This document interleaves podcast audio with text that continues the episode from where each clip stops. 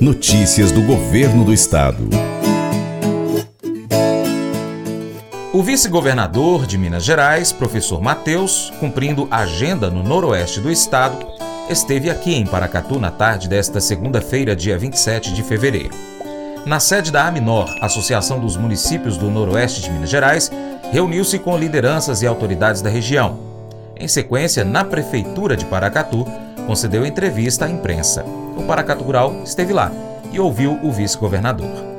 Diante do que o senhor já conversou com autoridades daqui de Paracatu, da região, na e outras cidades que o senhor está visitando também, quais foram os principais pontos para eh, que o governo do estado tenha que se preocupar com relação ao agricultor, seja ele o agricultor familiar, pequeno ou grande produtor de grãos? Quando a gente fala do tema econômico do Noroeste, não tem jeito a gente passar por cima da questão agropecuária. Né? O Noroeste representa 25% de toda a produção agropecuária do estado. E a agropecuária representa um terço de tudo que a gente produz no estado. Então, o Noroeste é muito importante, o agro Noroeste é ainda mais importante. Nós temos três pilares para os próximos quatro anos no que diz respeito à atividade produtiva. Capacitar mão de obra, então, disse tanto em Unai hoje cedo quanto aqui em Paracatu, e aos prefeitos da Menor que estavam reunidos conosco ali, que nós precisamos oferecer mais cursos técnicos voltados para a atividade agrícola, seja de mecanização rural, seja de mecânica, seja de técnico em agricultura ou técnico em irrigação, para que a gente tenha condição de ter uma mão de obra mais preparada para lidar com a agricultura de precisão e com a pecuária de alta tecnologia que caracteriza a região. E aí você pode falar, mas isso é para o grande produtor? Não, é também para o pequeno numa região que está crescendo em produção de hortifruti, de HF, como o, todo o Noroeste tem crescido, a aplicação da tecnologia, e para isso eu preciso de técnicos, vai fazer com que a renda daquela família, da agricultura familiar, possa se multiplicar gravemente. Uma pequena propriedade de um, dois hectares de uva é uma coisa que não tem comparação com os nossos produtores atuais que vão ter duas vacas, três vacas tirando um leite ali, ou que vão estar cuidando, por exemplo, de uma pequena horta de hortaliça e folhas.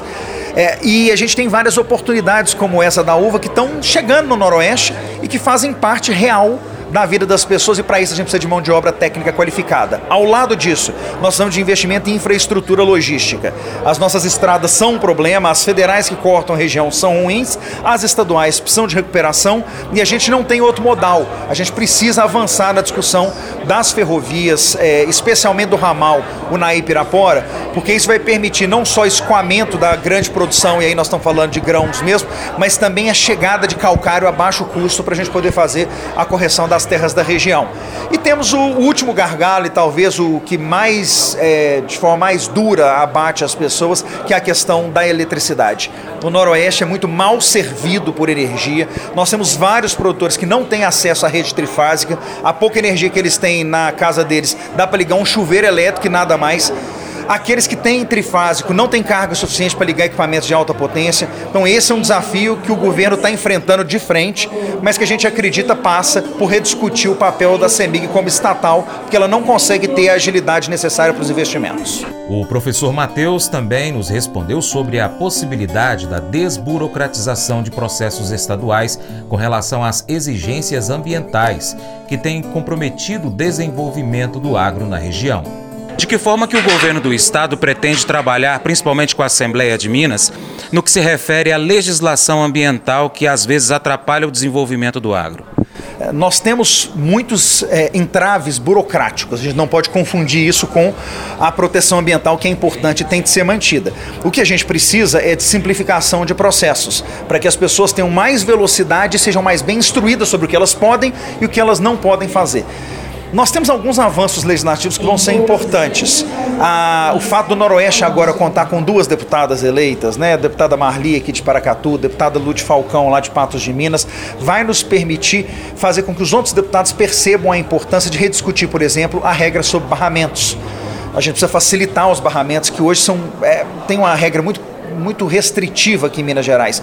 Também facilitar a questão do licenciamento de áreas com mais de mil hectares para não precisarem de EIA-RIMA, que encarece muito os projetos da agricultura de larga escala. Então, tanto o pequeno agricultor, no que diz respeito ao acesso a barramentos e pequenos barramentos, quanto o grande agricultor, no que diz respeito aos seus estudos, podem ser beneficiados por uma relação que agora é muito mais fluida com a Assembleia Legislativa. Nós temos mais de 50 deputados na base, todos eles comprometidos com uma Minas Gerais com mais emprego e mais desenvolvimento. O prefeito de Paracatu, Igor Santos, secretários e vereadores do município estavam presentes. Também participaram duas deputadas estaduais e representantes das áreas de segurança do Estado. A precariedade das estradas rurais também foi tema dessa entrevista coletiva. O Paracatu Rural conversou com o governador e nós perguntamos sobre a possibilidade de parceria entre o Estado para resolver o problema das estradas municipais que cortam a região noroeste de Minas. Há uma possibilidade de, de acontecer uma parceria entre Estado e municípios para cuidar das estradas municipais, para cuidar principalmente do pequeno agricultor? No acordo de Mariana, nós tínhamos a proposta de colocar investimentos é, em estradas municipais Infelizmente, o acordo está travado uma decisão da União, a gente espera poder retomar esse tema mais adiante, mas a gente tem conversado sobre alternativas com os municípios. Uma coisa que nos anima muito e que aqui é, em Paracatu e no entorno já está sendo usada é o chamado crédito otorgado de CM, ou PPP, para as estradas, em que empresas ou cooperativas se unem, fazem a obra e depois recebem um crédito de CM no futuro. É, são parcerias como essas que viabilizaram, por exemplo, obras como a do Entre Ribeiros, que já está em pleno vapor, e a gente acredita que elas são um motor importante, especialmente numa região como o Noroeste, que continua se desenvolvendo numa velocidade, se desenvolvendo numa velocidade impressionante.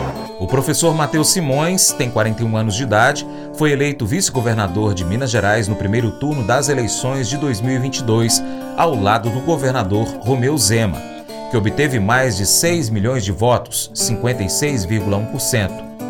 Ele nasceu em Gurupi, no Tocantins. Professor Mateus é advogado, graduado pela Faculdade Milton Campos, com mestrado em Direito Empresarial. No primeiro mandato do governador Romeu Zema, ele era secretário-geral de governo após deixar o mandato de vereador na Câmara Municipal de Belo Horizonte. Além de produtor rural de grãos nos estados de Tocantins e Maranhão, o professor é procurador concursado da Assembleia Legislativa de Minas Gerais, a LMG, desde 2013 e sócio de empresas de consultoria. Mas eu vou dizer uma coisa pra você, viu? É, se quiser colocar propaganda sua aqui nesse programa, ó, eu vou dizer um negócio, você vai ter um resultado bom demais, senhor. É isso mesmo, é facinho, facinho, senhor. Você pode entrar em contato com os meninos ligando o telefone deles, é o 38, é o 991810123, bem fácil. É muito bom porque aí a sua empresa vai sair dentro de um programa que é ligado aí ao homem para mulher do campo. É nós que vai estar tá assistindo e também vai ver sua propaganda. É bom ou não é, só? Seja parceiro do Paracatu Rural. Siga as nossas redes sociais. Pesquise aí no seu aplicativo favorito por Paracatu Rural. Nós estamos no YouTube, Instagram, Facebook, Twitter, Telegram, Getter, Spotify, Deezer, TuneIn, iTunes, SoundCloud, Google Podcast e outros aplicativos. Também tem o nosso site paracaturural.com. Vai lá e cadastre o seu e-mail para receber as publicações que a gente faz aqui. Você também pode ser nosso parceiro curtindo, comentando, salvando as publicações, compartilhando com seus amigos, marcando seus amigos, marcando Paracato Rural nas suas publicações, comentando os vídeos, posts e áudios. Se você puder, seja apoiador financeiro com qualquer valor via Pix. Você, empresário, anuncie a sua empresa, o seu produto aqui conosco, no nosso programa, no nosso site, nas nossas redes sociais.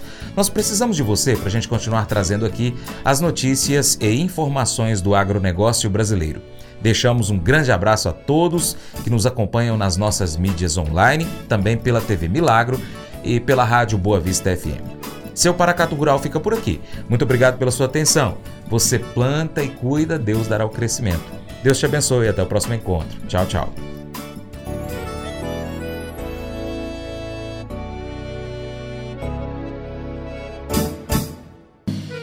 Acorda de manhã para prosear no mundo do campo, as notícias escutar. Vem com a gente em toda a região com o seu programa Paracatu Rural.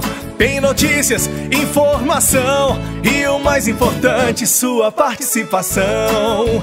Programa Paracatu Rural. Programa Paracatu Rural.